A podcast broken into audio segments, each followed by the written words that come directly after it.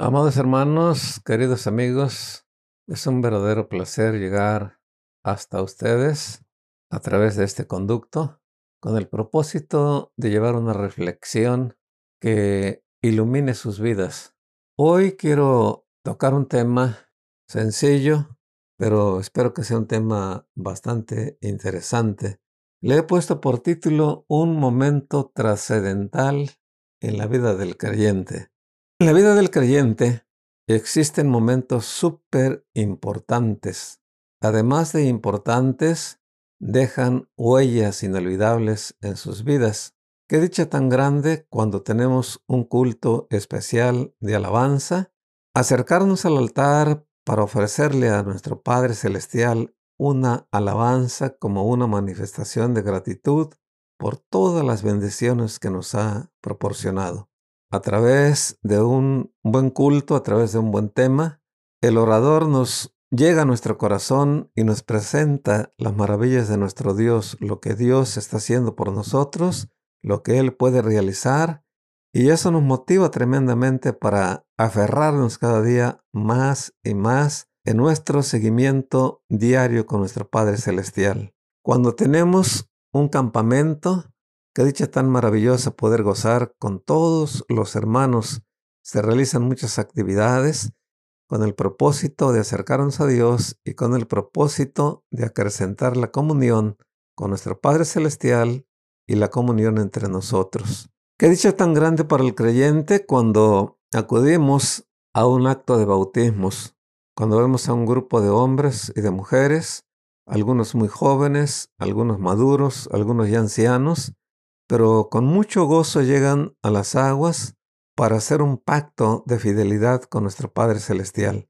Ellos saben perfectamente que se están acercando a ese lugar para confirmar su fe, hacer una profesión pública de su fe y todos los que estamos observando, mayormente los que ya atravesamos por esa experiencia, nos sentimos felices completamente porque en ese momento no solamente hay fiesta en nuestros corazones, sino que también hay fiesta en los cielos, porque dice la Biblia que hay fiesta en los cielos cuando un pecador se arrepiente.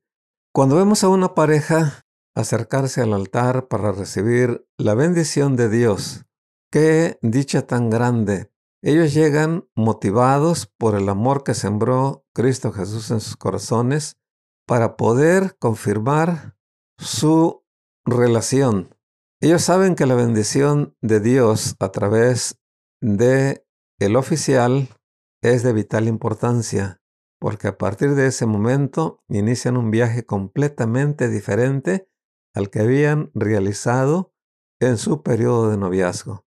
Ahora entran a un mundo de intimidad, entran a un mundo donde van a disfrutarse mutuamente y saben perfectamente que para poder alcanzar el éxito que ellos anhelan como una pareja, necesitan caminar siempre bajo la guianza perfecta de nuestro Padre Celestial. Pero una de las actividades más importantes, una de las actividades que podemos llamar trascendental en la vida del creyente, es la que celebramos el día 14 del mes de Nisan. En ese día, nosotros nos acercamos a nuestro Padre Celestial, recordando la muerte cruenta del Salvador del mundo, con un corazón completamente agradecido por lo que Él hizo por nosotros en la cruz del Calvario.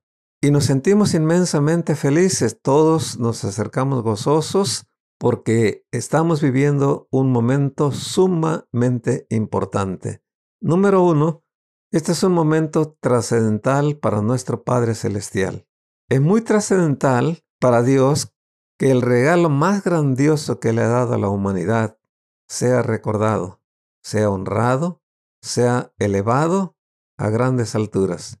Para nuestro Dios es un gozo difícil de describir al ver que muchas personas que siguen al Mesías lo consideran como el camino, la verdad, la vida y el único puente que puede conducir a los brazos del Padre Celestial. Para nuestro Dios es un momento inolvidable, un momento que lo llena de felicidad, lo llena de gozo, de ver que millones de personas vienen a reconocer y agradecer el regalo que Él hizo, donde manifestó absolutamente todo su amor. Lo comprobamos en el capítulo 3, versículo 16 del Evangelio según Juan, donde dice, porque de tal manera amó Dios al mundo, que ha dado a su Hijo unigénito, para que todo aquel que en Él crea no se pierda, mas tenga vida eterna. Nos marca el propósito maravilloso de nuestro Padre Celestial al enviar al mundo ese regalo con el propósito de restaurar a una humanidad perdida. Cuando el Hijo de Dios vino a este mundo, la humanidad no era un moribundo en potencia, la humanidad estaba completamente muerta en delitos y en pecados.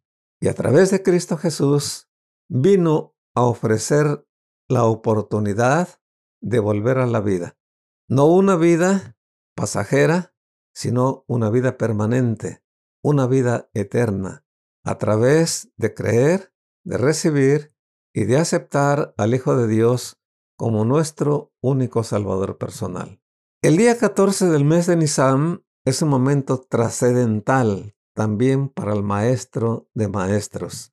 El Maestro de Maestros antes de humanarse había brillado intensamente al ser engendrado por el Padre Celestial en la eternidad. Después de haber sido engendrado, fue ungido y nombrado Dios por su Padre, según Hebreos capítulo 1 del verso 1 al 8. Inmediatamente se le dio la función de creador y sustentador. El apóstol Pablo en Colosenses 1, versos 16 y 17 dice que por él fueron creadas todas las cosas, las visibles y las invisibles, los tronos, las potestades, absolutamente todo fue creado por Él y para Él. Cuando leemos nosotros en el libro de Génesis, nos quedamos maravillados del poder tan grande que el Padre le concedió al Hijo. Simplemente con su palabra empezó a crear todas las cosas. En la única criatura donde Él utilizó sus palabras y sus manos fue en la creación del ser humano. En él plasmó su imagen, en él plasmó todo su amor, lo llenó de gloria, lo llenó de lustro y le dio la autoridad de ser el rey de toda la creación. Todo lo puso bajo sus pies. Después de eso, al Hijo de Dios se le dio el privilegio de ser el representante del Padre. A través de las edades, Él lo ha dado a conocer, según San Juan 1, verso 18, donde dice el escritor, a Dios nadie lo vio jamás. El Hijo es el que lo ha dado a conocer a través de las edades. A pesar de la gloria que tenía en los cielos al lado de su Padre, se despojó de sí mismo para venir a este mundo a ofrendar su preciosa vida para restaurar a la humanidad, que estaba totalmente hundida en el pecado. Cada vez que el pueblo redimido se reúne para conmemorar su muerte cruenta en la cruz, a través de la adoración, a través de la alabanza y a través de la ministración, para el Hijo de Dios es algo que le produce mucha satisfacción, mucho gozo, al ver que su muerte no fue en vano, sino que ha proporcionado libertad, ha proporcionado salvación y una vida completamente transformada.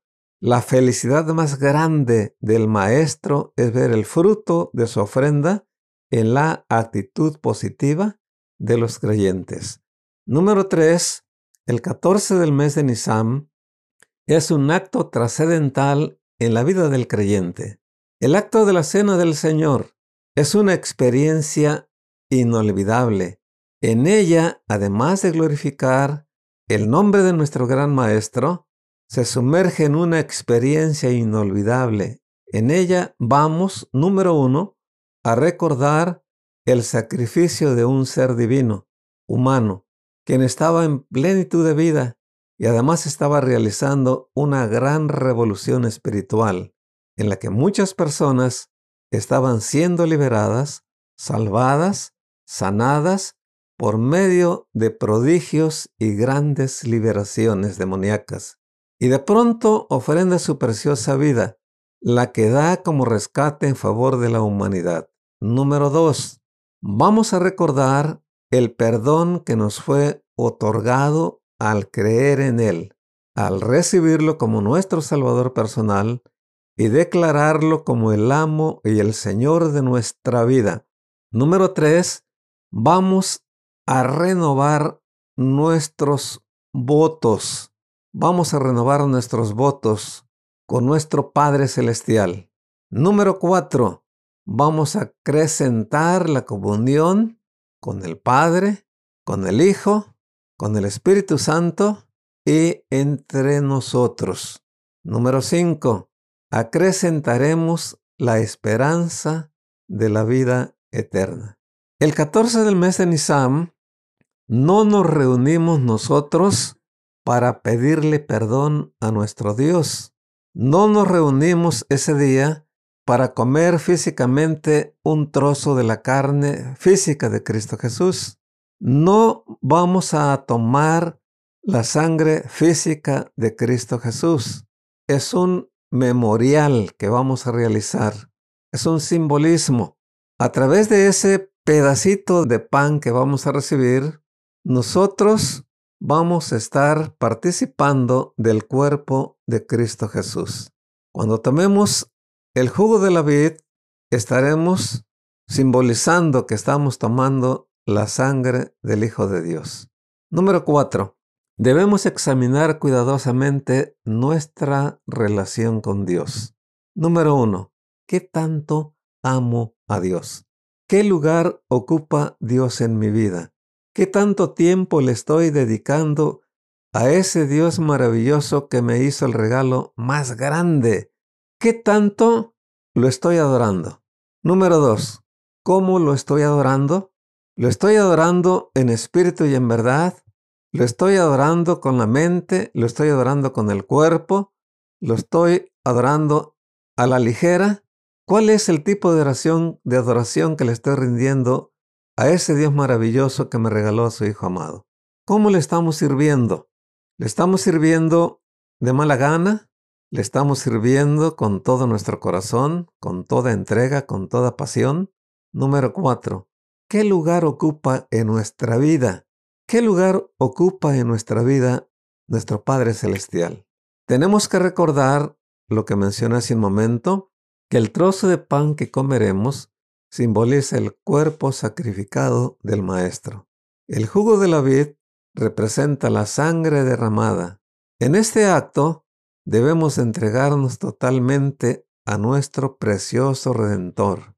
Con todo nuestro corazón vamos a entregarnos todo lo que vamos a realizar el día 14 del mes de Nisam tiene que quedar totalmente grabado en nuestro corazón y recordarlo, recordarlo como, como algo sublime, como algo grandioso. Siempre que tengamos la oportunidad de reunirnos para conmemorar la muerte cruenta del Salvador del mundo, tenemos que entregar nuestro cuerpo, tenemos que entregar nuestra alma y tenemos que entregar nuestro espíritu. Mi deseo, amados hermanos, es que Dios nos bendiga y que ese día podamos lograr el éxito que anhela nuestro Dios que tengamos y el éxito que nosotros, como hijos de Dios, anhelamos alcanzar. Dios les bendiga. Vamos a orar. Bondadoso Padre, muchísimas gracias porque nos has dado la oportunidad de tocar este punto tan importante. Gracias por darnos el privilegio, una vez más, de poder reunirnos con tu iglesia, a pesar de la situación tan difícil que estamos enfrentando, vamos a tener la oportunidad de, reunirnos para conmemorar la muerte cruenta de tu Hijo amado en la cruz del Calvario. Vamos a tener la oportunidad de poder tomar un pedazo de pan que representa el cuerpo destrozado de tu hijo. Vamos a tener la oportunidad de tomar el jugo de la vid que representa la sangre de tu hijo. Permite que nuestra presencia en ese lugar sea con toda sinceridad, con toda entrega, y que todo lo que realicemos, Señor, sea para la gloria y honra tuya, pero también que deje una huella muy profunda dentro de nuestras vidas. En el nombre poderoso de Cristo Jesús. Amén.